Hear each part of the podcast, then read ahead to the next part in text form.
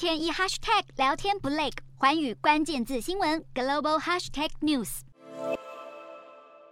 不排除再次竞选美国总统的川普，曾经在二零一八年七月总统任内援引贸易法第三零一条对中国商品加征关税，有效期限是四年。而美国贸易代表署从五月开始通知受益于关税的美国企业代表，并且讨论是否持续执行。而根据贸易代表署二日的说法，由于收到好几百份企业对持续加征关税的要求，因此对中国商品加征的关税会继续实施。川普任内总共对超过三千亿美元的中国商品加征了进口关税，主要目的是报复北京，窃取美国知识产权，还有强制美企转让技术。尽管现任美国财政部长耶伦和商务部长雷蒙多都支持降低部分关税，只保留钢铝关税以保护美国的劳工和国家安全。但是他们两人的主张却和美国贸易代表戴奇背道而驰。戴奇认为应该以关税作为手段保护美国利益。尽管消息指出拜登政府有计划取消部分关税